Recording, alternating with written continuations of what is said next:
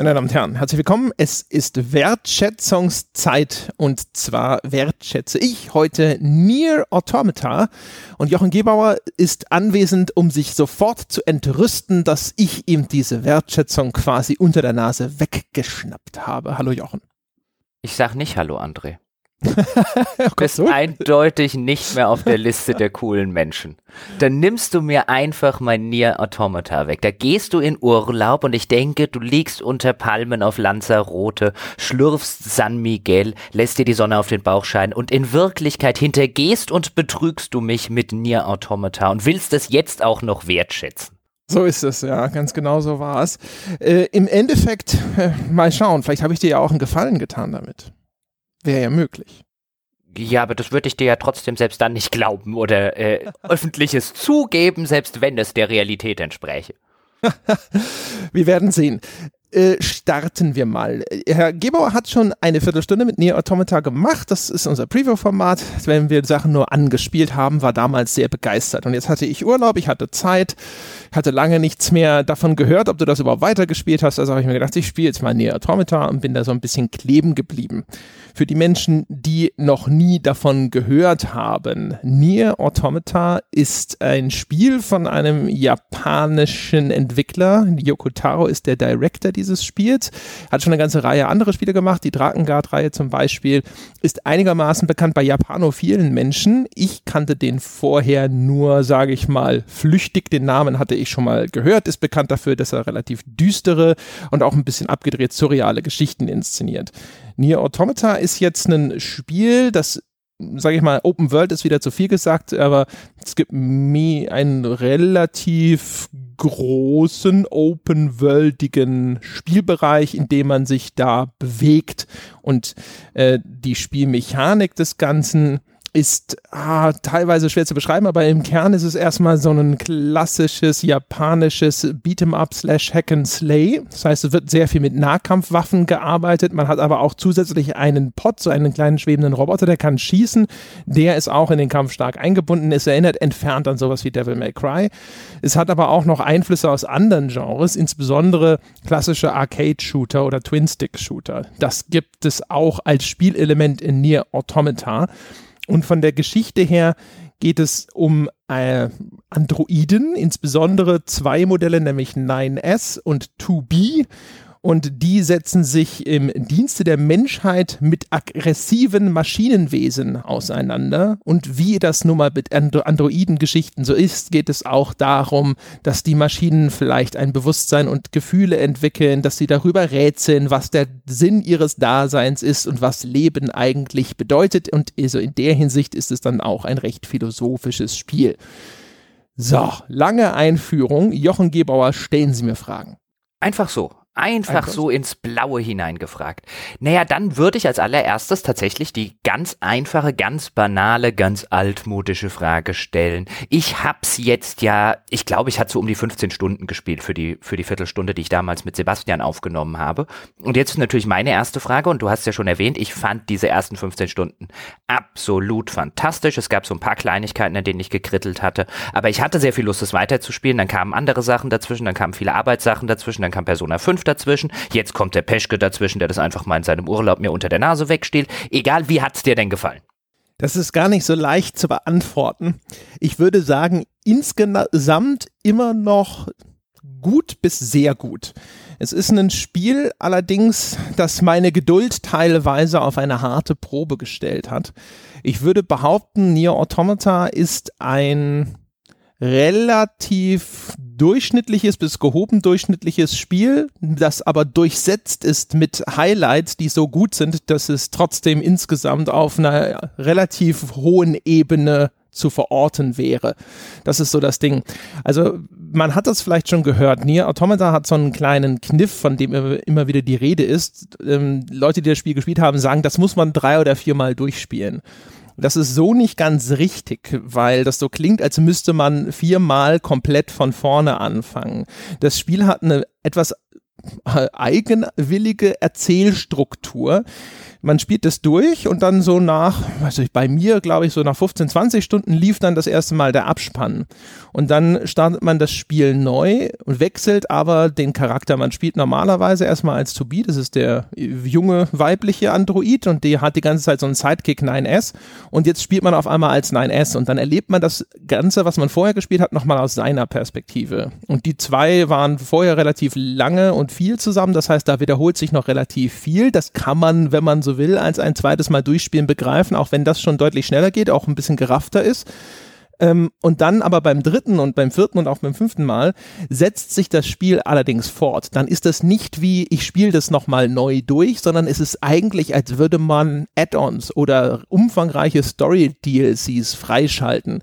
Und jede dieser zusätzlichen Passagen erweitert die Hintergrundgeschichte und setzt auch die vorhergehenden Ereignisse in einen neuen Kontext. Es ist ein ganz klein bisschen so wie in dem Film Memento äh, bekannter Film von Christopher Nolan, der dann rückwärts erzählt wurde und wo dann auch jedes Mal, wenn man wieder eine Zeitebene wechselt, so ein bisschen auf einmal rückwirkend Dinge klar werden, die vorher unklar gewesen sind. Und so ein bisschen ähnlich ist es auch mit Nier Automata, auch wenn das einen anderen Kniff bei seiner Anordnung der Erzählung verwendet. Jetzt lass uns aber mal bei einem viel grundlegenderen Punkt nochmal einsteigen, weil du hast vorhin gesagt, du empfandest Nier Automata so als ein durchschnittliches, gehoben durchschnittliches Spiel mit Highlights und das entspricht null meiner Wahrnehmung. Ich fand das, also auf welcher Ebene ist das bitteschön ein durchschnittliches Spiel? Gut, ich habe es jetzt nicht so lange gespielt wie du, das muss man natürlich dazu sagen. Ich war auch noch nicht mal in der Nähe eines Abspanns nach meinen 15 Stunden, aber ich habe auch sehr viele Sidequests gemacht, sehr viele Nebensachen gemacht, die man dort drin machen kann. Deswegen habe ich wahrscheinlich ein bisschen langsamer gespielt, aber ich fand das von vorne bis hinten ein sehr, sehr spaßiges Erlebnis. Ging dir das in den ersten Stunden auch so und das kam dann im Laufe des Spiels, dass Dinge monoton wurden oder fandst du es von Anfang an nicht besonders gut? Ich würde behaupten, die Kernspielmechanik ist halt einfach nur gut, aber nicht wow, super, fantastisch oder sonst irgendwas, nämlich diese Kampfmechanik. Also die hat für mich ein paar sogar relativ eindeutige Schwächen. Also ich finde zum einen, äh, die Sprungkurve ist furchtbar unintuitiv in diesem Spiel. Charaktere springen sehr schnell hoch, ein bisschen langsamer runter, springen sehr steil. Das heißt, sie springen nicht für mich physikalisch auch nur ansatzweise korrekt. Das macht das Ganze einfach intuitiv schwieriger. Da kommt man dann rein und dann kann man das auch vorhersehen. Aber wenn ich aus vollem Lauf abspringe, springe ich nur minimal weiter, als wenn ich aus dem, aus dem Stand nach vorne hopse.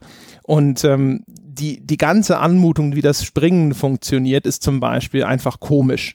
Und ja, das kann man lernen, ja, damit kann man hinterher umgehen, insbesondere weil es diesen Doppelsprung gibt, aber das ist erstmal, finde ich, nicht wirklich gut umgesetzt. Und es gibt einfach Sprungpassagen in dem Spiel, die, dann hat man da zum Beispiel auch noch damit zu kämpfen, dass die Boundaries von den einzelnen Objekten nicht immer klar umrissen sind. Dann fällt man da auf einmal runter, obwohl es so aussieht, als müsste man da noch stehen können. Man kann sich irgendwo nicht hochziehen, wo man sich eigentlich hochziehen können sollte, dachte man eigentlich. Es gibt unsichtbare Wände, die auf einmal einen Eingang blockieren. An anderer Stelle in dem Spiel soll man genau in so einen Eingang rein, weil genau da diese unsichtbare Wand eben nicht gesetzt wurde. Ähm, dann ist es so, dass das Spiel dich mit, gerade später, mit monströsen Massen an Gegnern und Geschossen konfrontiert.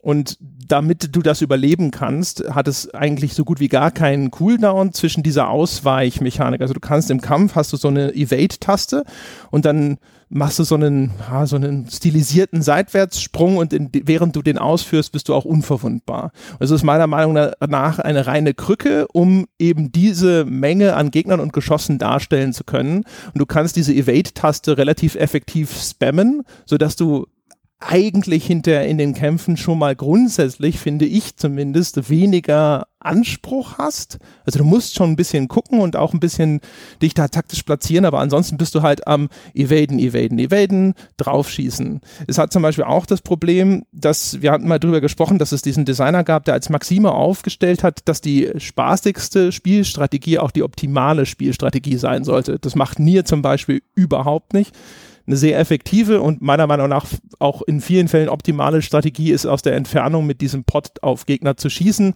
Das führt aber dazu, dass es erstens noch anspruchsloser ist und dann auch noch ewig lange dauert, bis die endlich zerplatzen. Das heißt, dann geht man doch wieder in den Nahkampf, obwohl man eigentlich so aus einer Optimierungssicht sagen würde, nö, ich umkreise die einfach und schieße drauf, bis sie irgendwann platzen. Und das löst sich dann hinterher sowieso auf, weil der Loot bei mir dazu geführt hat, dass ich nach ungefähr, weiß nicht, 10, 15 Stunden war ich komplett overpowered, weil man kann sich Chips installieren und äh, es gibt eine Chip-Kombination, die ich dann hatte. Da habe ich bei jedem Gegner, den ich besiegt habe, habe ich 30 Prozent Energie dazu bekommen. 30 Prozent. Ein Drittel meiner gesamten Lebensenergie wurde aufgefüllt. Das heißt, jedes Mal, wenn ich irgendeinen kleinen Pilleperle-Gegner platt gemacht habe, waren 30 Prozent Lebensenergie wieder da. Ich hatte einen anderen Chip, der nach sechs Sekunden da ein, äh, einsetzt und meine Lebensenergie zusätzlich immer dann pro Sekunde um 2,4 Prozent ansteigen ließ. Das heißt, wenn ich jetzt so dieses, äh, dieses Outside-Fighting gemacht habe und Gegner Massen einfach ausgewichen bin, dann füllte sich meine Lebensenergieleiste zusätzlich auch noch von alleine. Dann hatte ich auch noch einen Chip drin, der äh, dafür sorgt, dass diese Chain-Hits, die es in dem Spiel gibt, nicht mehr so schlimm sind. Wenn ich einen Treffer einstecke, bin ich 1,5 Sekunden mit dem Chip erstmal unverwundbar. Das war vorher noch ein kleines Problem, dass es so ein paar Gegner gab, die dich in so eine endlose Kette von Treffern verwickeln konnten, die dann tatsächlich dazu geführt haben, dass ich nochmal gestorben bin.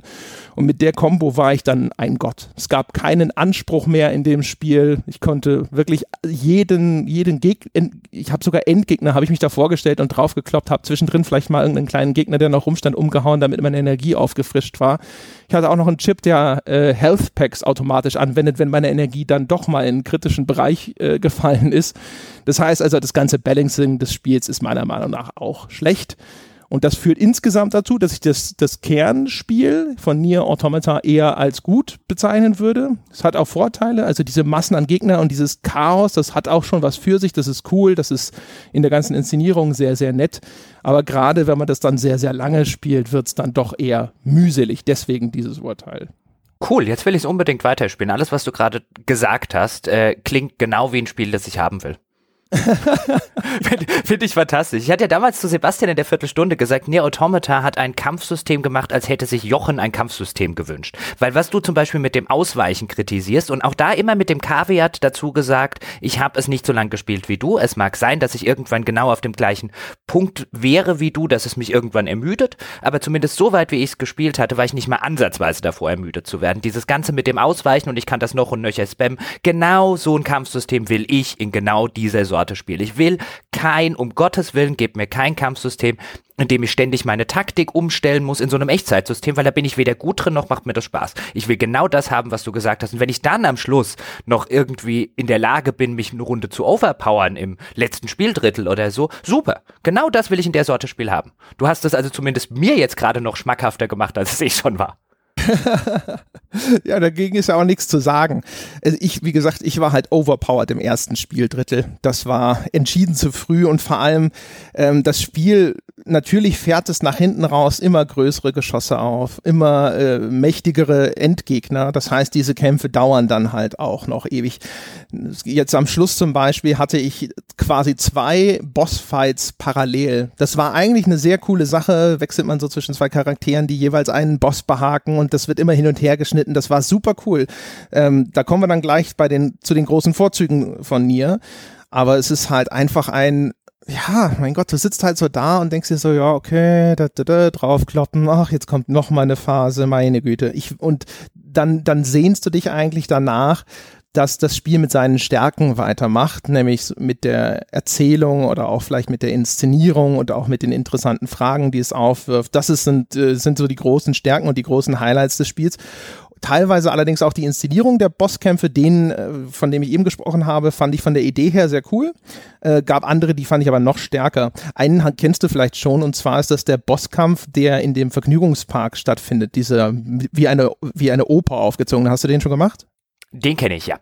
Den finde ich so geil. Die Musik mhm. dabei ist so fantastisch. Also die Musik in dem Spiel finde ich sowieso großartig. Hat einen ganz, ganz tollen Soundtrack.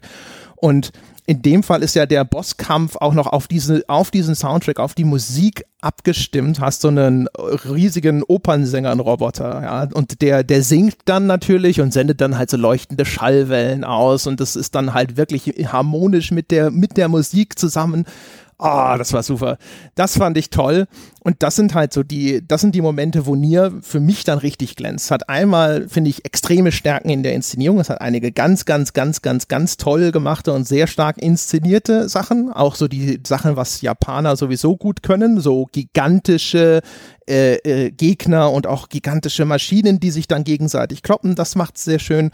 Und es hat natürlich diesen schönen philosophischen Unterbau mit dem, es gibt so eine Kolonie von pazifistischen Robotern irgendwo im Wald zum Beispiel, die dann äh, irgendwann, wenn diese Bedrohung wächst, mit sich hadern, ob sie jetzt dann vielleicht ihren Pazifismus aufgeben müssen wegen dieser äußeren Bedrohung oder ob sie daran festhalten sollten, gerade in Zeiten des Krieges sozusagen. Es gibt immer diese Frage, wieso sind die Androiden so versessen drauf, die Maschinen zu vernichten, wenn sie ja doch selber eigentlich Maschinen sind? Sind die sich nicht vielleicht näher als ihren menschlichen Herren? Und äh, dann gibt es die, diese, diese mysteriösen Aliens, die äh, als Urheber der Maschineninvasion auf der Erde gehandelt werden und man weiß nicht so genau, was gibt's die noch, was haben die vor, was ist mit denen und so weiter. Das ist alles sehr cool. Es hat ein tolles Worldbuilding insbesondere. Es schafft eine tolle, interessante Welt, wo es jetzt wirklich, ich bin sicher 50, 60 Stunden in dem Spiel gewesen. Ich hatte bis zum Schluss Lust, mehr darüber rauszufinden. Das war fantastisch. Ich muss an der Stelle nochmal sagen, jetzt, ich, jetzt bin ich echt ich, gespannt. Jetzt, jetzt hast du es geschafft, dass ich es nächste Woche weiterspiele. Wenn du dann also irgendwann an dem Punkt angelangt bist, wo du sagst, aber wir müssen doch noch Folge XY aufnehmen, dann bist du dran schuld, dass ich jetzt nie weitergespielt habe. Du. du. Ja. Ähm, weil an der Stelle jetzt interessiert es mich nämlich, weil ich kann das Teil, also ich kann natürlich voll und ganz verstehen, was du sagst. Äh, und auch wenn du eine andere Perspektive auf einzelne Sachen hast. Aber mir ging es gerade zum Beispiel die Kämpfe, wenn du sagst, ja, dann hau ich da so ein bisschen drauf. Ich finde die Kämpfe fantastisch. Ich die Kämpfe fanta fand die Kämpfe fantastisch inszeniert und sie sind genau für mich absolut richtig. Ich hasse es in diesen Echtzeitkampfsystemen, wenn die zu komplex werden. Ich will da nur drei Tasten haben. Ich will genau das, was Nier macht und ich will vor allen Dingen genau jederzeit die Kontrolle. Ich hatte in den Kämpfen nie zum Beispiel Probleme mit der Kamera. Gib mir so ein Kampfsystem, in dem ich nie Probleme mit einer Kamera habe, jederzeit vor einem komplexeren Kampfsystem, so aller Final Fantasy 15 jetzt zum Beispiel, wo ich der Hälfte der Zeit nichts sehe. Ja, also wie gesagt, ich äh, nur noch mal zur Konkretisierung. Es geht mir nicht darum, dass das nicht vielfältig genug wäre oder sowas, sondern es geht mir darum, dass es halt Press X to win ab einer bestimmten Stelle im Spiel. Es ist zu simpel, es ist anspruchslos und es ist vor allem schlecht ausbalanciert. Das ist meine Kritik an dem Kampfsystem. Und wenn man sagt, hey, die Kämpfe, das ist für mich so ein bisschen nettes Knöpfchen drücken zwischendrin, dann kann ich das verstehen und ich finde es auch okay, dann ist es auch genau richtig, aber selbst dann würde ich glauben, das wird zu langwierig und es gibt noch eine zweite Sache und ich bin mir deswegen fast sicher, ich könnte mir zumindest sehr gut vorstellen, dass du das Spiel nicht so weit spielen wirst, wirst wie ich es jetzt gespielt habe, weil du zwischendrin irgendwas sagst, darauf habe ich keinen Bock mehr. Es gibt nämlich äh, dieses oh, Hacking-Minigame. Challenge. Ja, hast du das Hacking-Minigame mal gespielt? Ja, das ist scheußlich. Und wenn du 9S spielst, spielst du es andauernd, weil sein starker Angriff ist, die Maschinen zu hacken. Und äh, wenn du mit dem dann e ewig auf die eindrischst oder so, das dauert es tausend Jahre und effektiv und schnell geht's übers Hacken. Und das heißt, hinterher, wenn du mit 9S anfängst zu spielen, bist du in einer Tour äh, am Hacken. Das wird immer umfangreicher, es wird immer aufwendiger, es wird auch immer schwieriger, also als Twin-Stick-Shooter, sodass du dieses Hacking-Minigame dann halt drei, viermal wiederholen darfst, bis du es geschafft hast. Es gibt Level, in denen es unausweichlich ist, also selbst wenn du dich entscheiden solltest, nur drauf zu kloppen, gibt es hinterher Stellen, wo du nur hacken musst, und ich, also ich habe das gespielt und ich habe mir gedacht, das ist, das ist so der Moment, wo Jochen sagt, jetzt, okay, jetzt habe ich keinen Bock mehr auf Nier Automata. okay, das klingt jetzt wirklich in der Tat nicht besonders verlockend. Vielleicht erklärst du an dieser Stelle mal, du steckst da mehr jetzt drin als ich, wie das Hacking-Minigame funktioniert. Ja, das Hacking-Minigame ist, du steuerst im Grunde genommen einen, ja, einen Pfeil, wenn man so will. Ist, man kann es auch als kleines Raumschiff verstehen, wie man auch will. Es ist ein Twin-Stick-Shooter.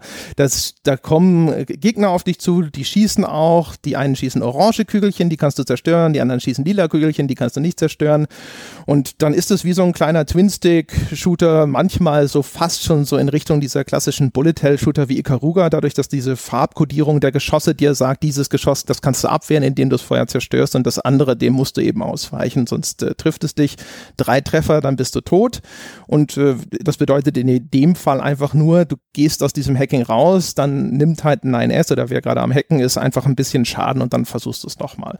Und das war jetzt gegen Ende des Spiels hat mich das Spiel halt ständig vor die Wahl gestellt. Spielst du jetzt nochmal das Hacking-Minigame, das mir zu dem Zeitpunkt schon echt einfach gehörig auf den Sack ging, weil ich das dann auch schon einfach in- und auswendig konnte und es war auch dann nicht mehr besonders anspruchsvoll.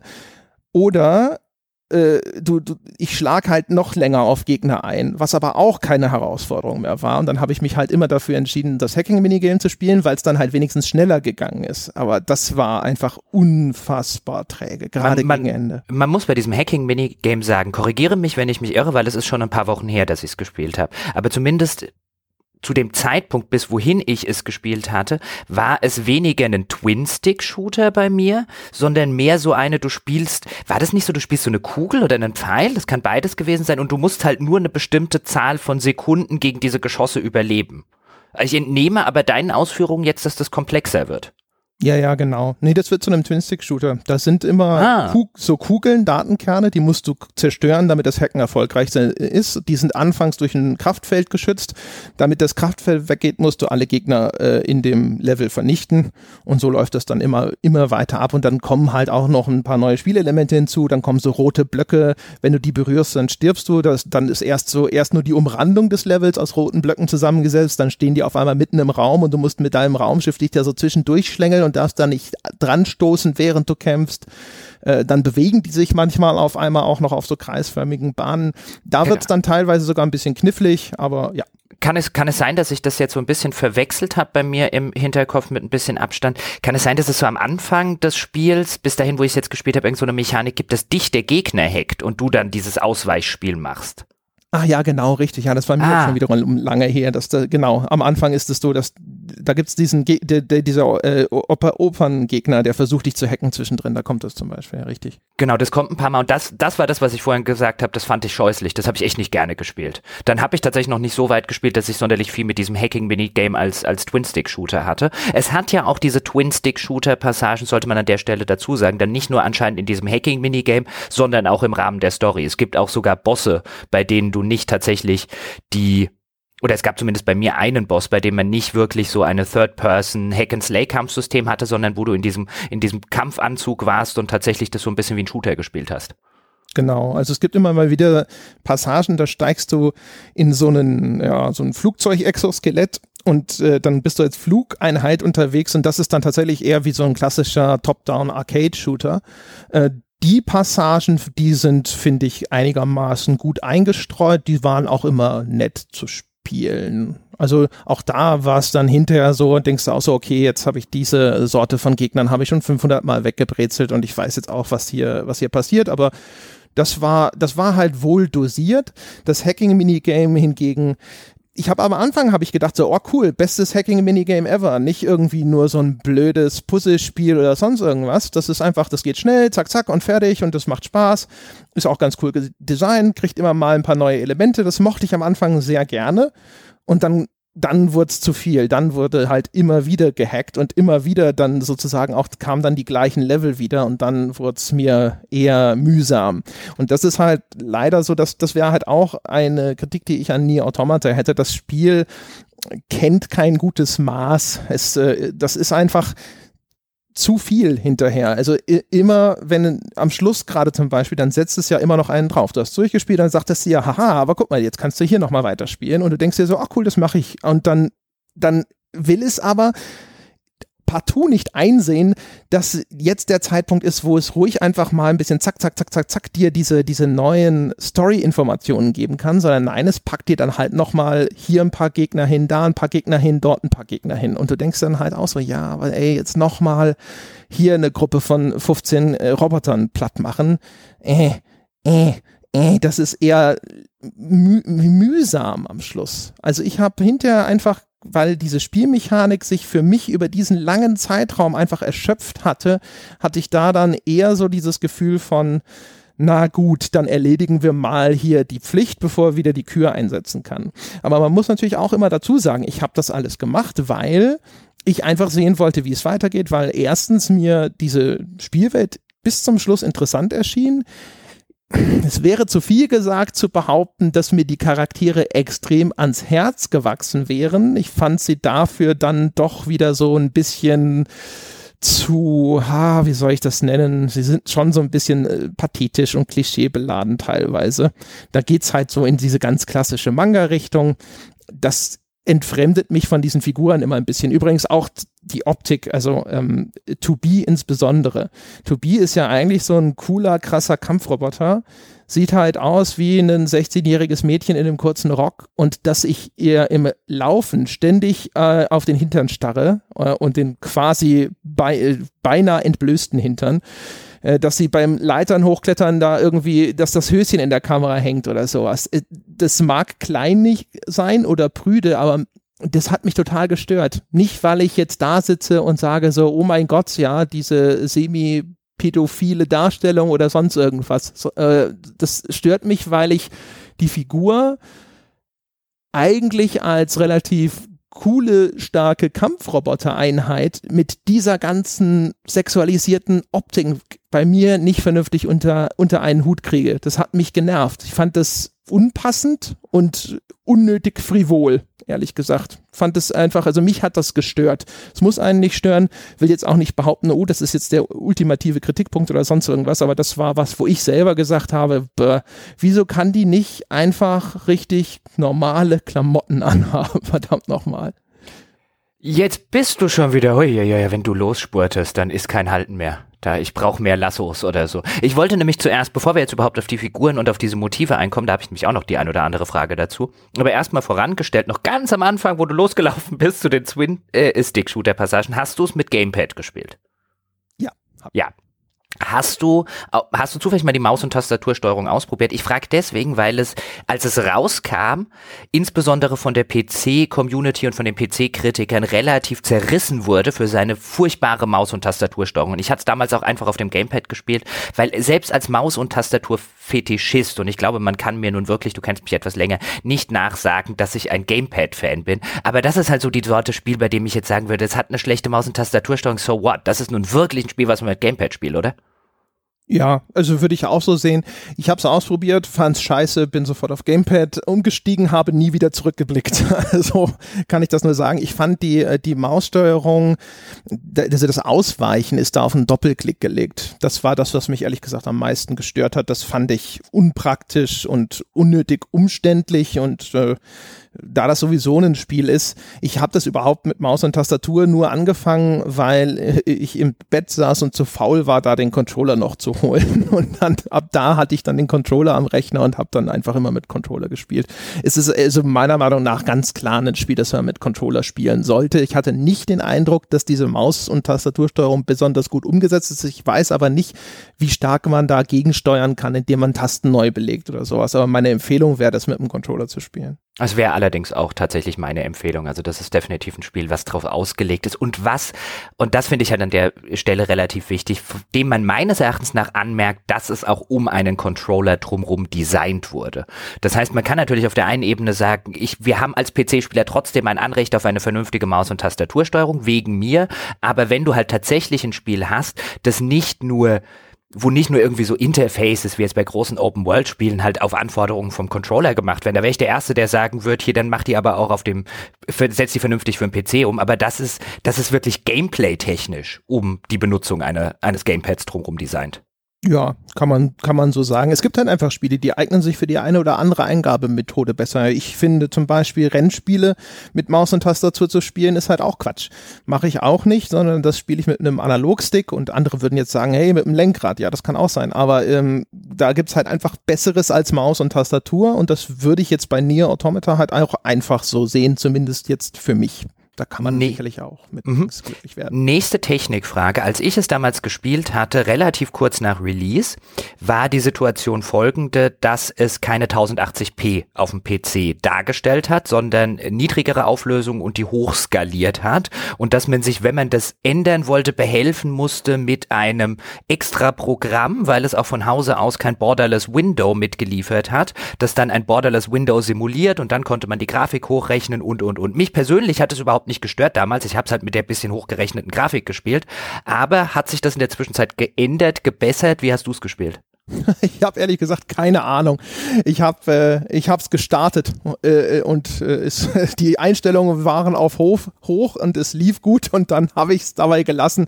Äh, wenn das Ding ordentlich aussieht, schaue ich nach sowas wie Auflösung offen gestanden erst gar nicht. Da muss ich passen, sorry. Aber das zeugt ja zumindest davon, dass es kein Problem gab. Nö, also ich fand, es war, es sieht halt probat aus. Es ist jetzt kein technisch besonders hübsches Spiel.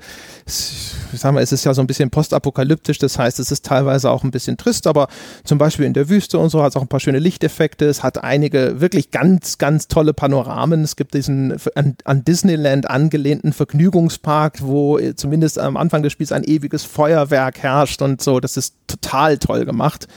Äh, das sind die Stärken des Spiels. Das ist kein technisches Brett, aber es hat durchaus einige, einige große visuelle Stärken, insbesondere das Art Design. Jetzt kommen wir zu dem, was du vorhin dann schon angeschnitten hast und was du frivol genannt hast, weil das interessiert mich auch und zwar hoffentlich ohne zu spoilern. Denn Du hast ja schon erwähnt, Yoko Taro, also der Designer des Spiels, der hat ja davor auch das erste Nier gemacht, was so ein, was so ein Kult-Fan-Geheimtipp ist, das nie sonderlich weit verbreitet war jetzt in der Spielerschaft, aber wo es einige gibt, die sagen, eins der besten Spiele aller Zeiten. Und auch dort hat man ja so eine junge weibliche Figur gesteuert mit sehr, sehr aufreizenden sexuellen Reizen in der Darstellung. Und dort hat das Spiel, auch das will ich an der Stelle gar nicht spoilern, das am Schluss sehr auf den Kopf gestellt. Und ich entnehme jetzt deinen Ausführungen. Also es ergab durchaus, würde ich sagen, in einer Meta-Erzählung diese Frivolität, wie du sie jetzt bezeichnet hast, die ergab einen Sinn, mit der wurde gespielt, mit der gab es am Schluss eine Auflösung, wo man davor sitzt, wo man durchaus argumentieren kann, okay, ich sehe ein, warum das gemacht wurde. Ich entnehme deinen Ausführungen, dass Nier Automata das nicht hat. Wenn ist es an mir völlig vorbeigegangen. Wenn man so will, äh, es gibt so ein, zwei Szenen in dem Spiel, wo ich tatsächlich den Eindruck habe, dass das Spiel damit tatsächlich ein bisschen spielt aber eher vielleicht, um mich zu irritieren. Ich weiß es nicht. Ähm, ist wahrscheinlich ein zu großer Spoiler, wenn ich jetzt zu sehr über diese, diese Szene spreche. Es gibt auf jeden Fall eine Szene, da, da hockt äh, äh To Be dann auf Nines, ihrem Begleiter, so drauf, so breitbeinig. Und das war halt auch so eine Szene, wo ich gedacht habe, so, hey, hey, hey, das ist mir zu, zu, geradezu sexuell aufgeladen. auch wenn der, der Kontext der Szene ganz anders ist. Ähm, äh, und wo ich so ein bisschen überlegt habe, macht der Designer das gerade absichtlich, um zu sagen, so, das ist ein Roboter. Was willst du eigentlich? Das ist nur eine Maschine, aber guck mal, du hast trotzdem diese eigenartigen Gefühle. Das irritiert dich anscheinend so ein bisschen. Ich weiß es nicht. Ich hab, wenn, dann habe ich das Gefühl, es ist eher so schelmisch, man würde neudeutsch trollend sagen, ähm, dass er das, dass er das so designt und sagt aber, das ist ja, das ist halt nur ein Roboter, dem ist auch egal, dass der so rumläuft. Der läuft halt so rum, hat sich halt irgendjemand mal entschieden, dass die so aussehen und äh, sich so anziehen, mein Gott. Und äh, dass er das dann vielleicht benutzt, um so ein bisschen halt auch da wieder ähm, diese, diese, diese, diese Unschärfe reinzubringen. Das ganze Spiel dreht sich ja ganz stark darum, wo denn jetzt diese Trennlinie zwischen Mensch und Maschine, Bewusstsein, Emotionen und eben kalter Logik und Programmierung verläuft. Könnte mir vorstellen, dass man das in dem Kontext auch vielleicht auslegen könnte. Aber insgesamt, also mir erschien es halt über weite Strecken einfach. Also erstens, wie gesagt, das stand in einem Kontrast zu meiner Wahrnehmung dieser Figur. Ich fand es unpassend und es erschien mir wie so ein eher wie so ein billiger Kunstgriff, um da noch ein bisschen Sexappeal reinzupacken. Ich entnehme also diesen Ausführungen ebenfalls, dass nie so ganz erklärt wird, warum die Menschheit, die sich ja im Rahmen der Geschichte auf dem Mond befindet, das hat ja so ein bisschen so einen, so einen trashigen 50er Jahre Science-Fiction-Film Charme, was die, was die Grundprämisse angeht. Die Menschheit hockt ja auf dem Mond und die Erde ist von Maschinen übernommen und von dort führt sie so eine Art Guerillakrieg über die Proxys der Androiden, die du dort spielst. Ich nehme also an, es wird nie so ganz erklärt, wieso die Menschheit auf die Idee kommt, irgendwelche Androiden in kurzen Röckchen entwickelt zu haben. Nein. Nein, gut. Das muss man einfach so hinnehmen. Das habe ich mich nämlich gefragt, ob irgendwann, weil würde jetzt denken, wenn man in dieser Situation ist, macht man sich um das Aussehen seiner Androiden eher die wenigsten Gedanken. Aber gut, dann wird das nicht geklärt. Reden wir über die Geschichte und reden wir darüber, Jetzt hast du ja schon ein bisschen erwähnt, man muss es eigentlich zwei oder dreimal durchspielen, wobei da die Frage ist, inwiefern durchspielen der richtige Begriff ist. Und ich habe bis dahin, wo ich gespielt habe, lediglich so ein bisschen Ansätze dieser Geschichte und Ansätze dieser Motive mitbekommen, über die du auch schon geredet hast. Wo beginnt menschliches Bewusstsein? Wo beginnt Mensch? Wo hört Maschine auf? Diese ganzen Geschichten wurden nur so ein bisschen angedeutet. Wie befriedigend löst das Spiel das denn auf?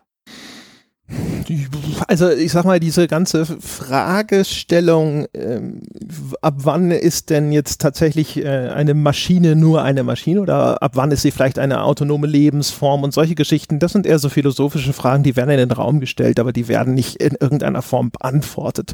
Es wäre natürlich wahrscheinlich auch ein bisschen prätentiös von dem Spiel, da eine Antwort zu unternehmen fand es eigentlich größtenteils einfach nur interessant, ähm, weil ja zum, wie gesagt, also die, da, da sind ja auch so Untertöne von ja, keine Ahnung, also menschlichen Konflikten, die dann eben symbolhaft da auch wieder auf, äh, auf na, auftauchen oder aufflammen, wenn man so will. Also dass die, die Menschen haben Maschinen gebaut und diese Maschinen kämpfen gegen andere Maschinen, aber sie sprechen immer abschätzig von den Maschinen, ja, obwohl sie ja selber kybernetische Wesen sind. Und das ist natürlich auch wieder so ganz ulkig, kann man natürlich auch wieder so Parallelen ziehen, ne, zum Menschen, der äh, sich seinen, seinen eigentlichen Bruder zum Feind macht, weil er ein bisschen anders ist oder weil ihm jemand eingeredet hat, dass er ganz anders ist und vernichtet werden muss.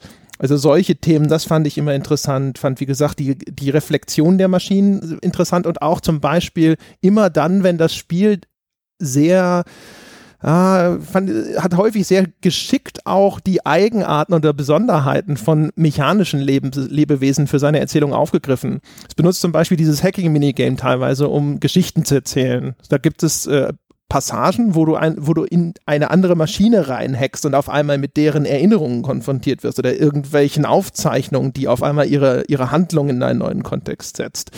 Es gibt ähm, Momente, da bist du selber von Fehlfunktionen betroffen. Dann ist auf einmal deine, deine Wahrnehmung der Umwelt ist dann auf einmal ganz anders. Äh, dann siehst du alles auf einmal durch einen Kamerafilter zum Beispiel und solche Geschichten.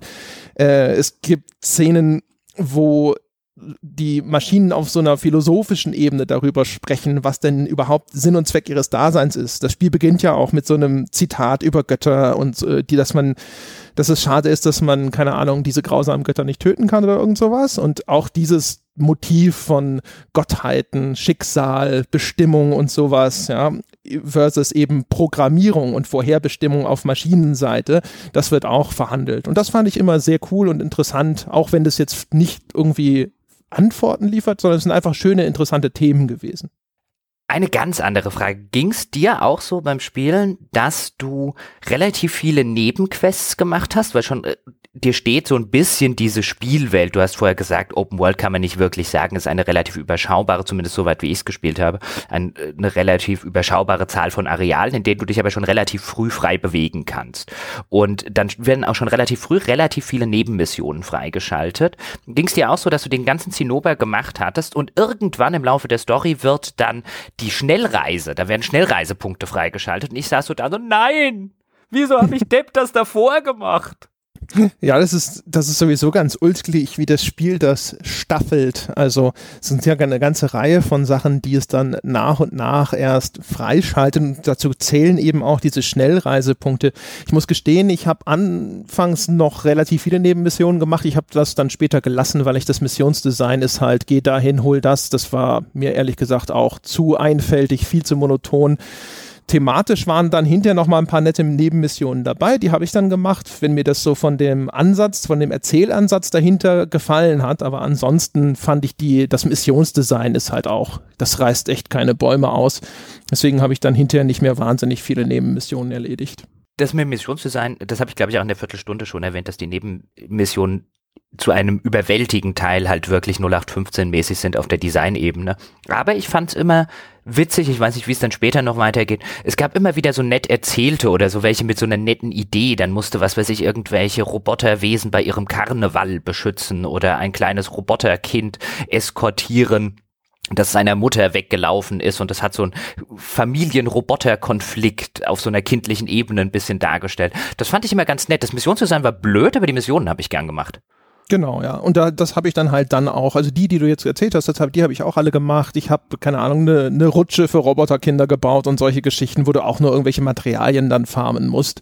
Alles, wo ich das Gefühl hatte, dass die, die Prämisse dieser Nebenmission irgendwie charmant ist oder nett ist, die habe ich gemacht. Und dann, wenn ich irgendwo nur einen, keine Ahnung, irgendeinen so Soldaten getroffen habe, der gesagt hat, ja, und seine gefallenen Kameraden liegen dann noch irgendwo rum und ob ich nicht mal nachschauen kann, das waren dann die, wo ich gesagt habe, so, ach nee, nee, du lass mal, guck doch selber nach. Okay, dann ich finde, wir können langsam zum wertschätzenden Teil übergehen. Das ist nämlich der Teil, bei dem ich die ganze Zeit mich schon frage, was kommt dabei bei dem Herrn Peschke jetzt raus? Ich finde, du hast, wenn ich einfach mal tippen darf, du hast geklungen wie eine 70, aber mein Tipp wäre, es kommt eine 8 davor mal gucken. also die Sache mal ist, gucken. Die Sache ist so, ich will vorher noch mal ein bisschen versuchen zu resümieren, weil ich, ich die Befürchtung habe, dass ich tatsächlich vielleicht zu negativ im äh, insgesamt klinge. Also das Spiel ist in spielmechanisch im Kern fand ich es, wie gesagt, also vielleicht noch gehobenes Mittelmaß, weil es dann doch eigentlich, also gerade inszenatorisch so schön gemacht ist, also auch spielmechanisch inszenatorisch. Ich habe es schon mal ganz kurz angeschnitten dass die Spielmechanik dir einen so großen Margin of Error zugesteht, einen so großen Bereich, in dem du Fehler machen darfst. Das ermöglicht erst, dass sie dir diese Unmassen an Geschossen und Gegnern in den Weg werfen dürfen. Und das ist manchmal ein wirklich beeindruckendes, cooles, buntes Chaos aus explodierenden Robotern, Massen an Geschossen und irgendwo springst du zwischen rum. Das ist schon cool. Deswegen sehe ich ihm das zum, zum Teil nach. Für seine allerdings der Völlerei frönende, überlange, übervolle Spielzeit war es mir dann einfach zu gehaltlos insgesamt und ich war auch zu schnell einfach zu stark das würde ich ihm also da nach wie vor vorwerfen. Es ist aber jetzt nicht irgendwie alles nur schlecht oder nur mittelmäßig in der Hinsicht. Und die großen Stärken sind, wie gesagt, diese, diese, überhaupt diese Welt, also auch, dass denn, die, es gibt dann den Bunker, das ist so eine Art Raumstation, auf die kehrt man zwischendrin immer wieder zurück und erhält dort dann neue Befehle, bevor man auf die Erde zu neuen Missionen zurückkehrt. Das ist dann alles auf einmal so in Grautönen gehalten. Man sieht das nur von der Seite. Das Spiel arbeitet sowieso ganz viel damit, dass es seine Kameraposition dem aktuellen Gameplay anpasst. Die Kamera kippt hoch und du bist auf einmal in diesem Top-Down-Shooter. Sie geht mal auf einmal in eine komplette Seitenansicht und dann ist es ein 2D-Jump'n'Run. Äh, bei dem Bunker siehst du auch auf einmal nur diesen Querschnitt und bewegst dich da im, im Kreis in dieser Raumstation, um so ein Gefühl dafür zu bekommen, wie diese Struktur eigentlich aussieht. Das ist cool. Die Architektur des Spiels. Es gibt dahinter, erscheinen auf einmal so noch ein paar zusätzliche Strukturen in dem Spiel, die richtig groß sind und sowas. Da verändert sich dann die Spielwelt und äh, wie das designt ist. Oder auch die Roboter zum Beispiel, diese Vergnügungspark-Clown-Roboter und dann hinterher kommt eine bestimmte Art von bösen Roboter und sowas. Die sind auch alle fantastisch designt. Finde es den ganzen Artstyle toll. Es hat eine ganze Reihe von wirklich, wirklich geil gemachten Bosskämpfen. Von einem habe ich schon erzählt, über die anderen will ich gar nicht zu viel erzählen. Es gibt auch ein paar, die dann hinterher mühsam und langwierig sind, wo man denkt, den Gegner kenne ich schon. Äh. Aber es gibt halt auch wirklich ganz coole und starke. Es hat ein paar sehr, sehr schöne Storylines in seiner Erzählung. Auch diese einfach so kleine Handlungsstränge, wo dann, es gibt so verschiedene Robotergesellschaften, sage ich mal, mit denen man in Kontakt kommt. Die haben sich dann halt um äh, sag ich mal, klassisch menschliche, soziale Organisationsprinzipien herum entwickelt. Und da waren ein paar dabei, die waren auch fantastisch. Einfach zu sehen, wie haben denn die Roboter versucht, diese menschliche soziale Struktur zu emulieren? Was haben sie dabei missverstanden und wie und äh, was funktioniert bei ihnen nicht? Manche Roboter zum Beispiel haben sowas wie Kinder und dann wundern sie sich, dass die Kinder nicht wachsen und so. Das ist alles wirklich toll, das ist fantastisch. Auch so ein bisschen diese ganze philosophische Unterbau, die Fragen, die aufgeworfen werden, auch das ist toll. Und deswegen hast du recht, deswegen ist es tatsächlich eine, eine 8. Ich, äh, ich finde die, ich habe gesehen, dass das ein Titel ist, der auch gerne mal so in diesem Neuner-Bereich äh, verortet wurde. Ich finde, dafür hat er zu viele Schwächen, zu viele Längen, aber es ist schon eine sehr solide Acht und ich würde ihm eine, also auf der grünen Wiese würde ich ihm mal großzügig eine 85 geben, weil einfach in der Rückschau, wie es nun mal so ist, habe ich all diese Highlights noch im Kopf und fand es cool.